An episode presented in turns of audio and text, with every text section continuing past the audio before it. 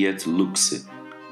Do mesmo modo que tantas outras coisas, a natureza, a arte mediante a qual Deus fez e governa o mundo, é imitada pela arte dos homens também nisso, que lhe é possível fazer um animal artificial.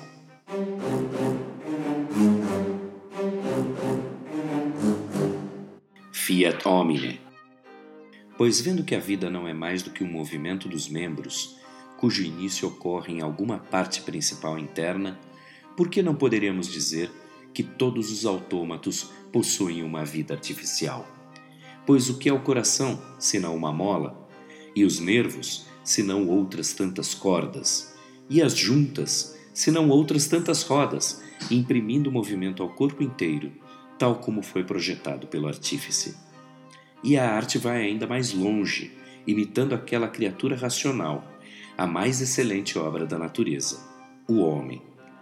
Porque pela arte é criado aquele grande Leviatã, a que se chama Estado ou Tívitas, que não é senão um homem artificial, embora de maior estatura e força do que o homem natural, para cuja proteção e defesa foi projetado.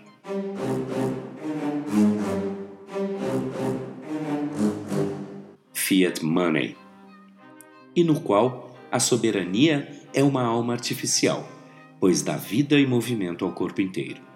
Os magistrados e outros funcionários judiciais ou executivos, juntas artificiais. A recompensa e o castigo são os nervos, que fazem o mesmo pelo corpo natural. A riqueza e a prosperidade de todos os membros individuais são a força.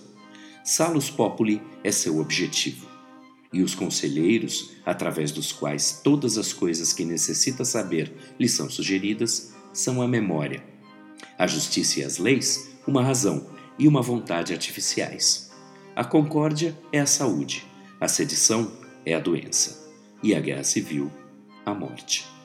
Por último, os pactos e convenções mediante os quais partes deste corpo político foram criadas, reunidas e unificadas assemelham-se àquele fiat, ao façamos o homem proferido por Deus na criação.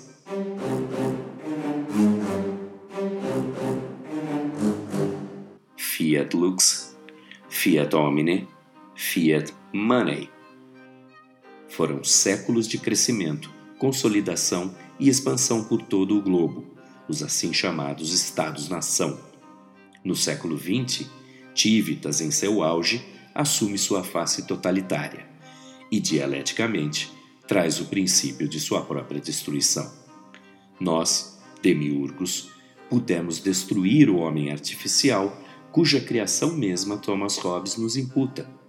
No processo, criamos mais homens, mais animais, mais plantas, mais sistemas sociais, políticos, econômicos, todos artificiais, ou quase. Deus fez Sofia, a luz. A luz fez o mundo. O mundo fez o homem. O homem fez o mundo. E Deus. Criamos sistemas e subsistemas artificiais e complexos que se autonomizaram e, em seu autofuncionamento e autorreprodução, se naturalizaram. Até hoje, esses sistemas, sentidos e vividos como naturais, vêm funcionando e vivendo independentes de nós e de nosso combalido Leviatã. Entretanto, as forças do individualismo liberal, postas por nós em movimento agora, destroem as juntas, desgastam as correias, enfraquecem as molas do homem artificial que deveria nos trazer segurança. Os sistemas gerados em nossa inconsciente atividade agora nos arrastam, sacodem, arrebatam, de lá a cá e de volta.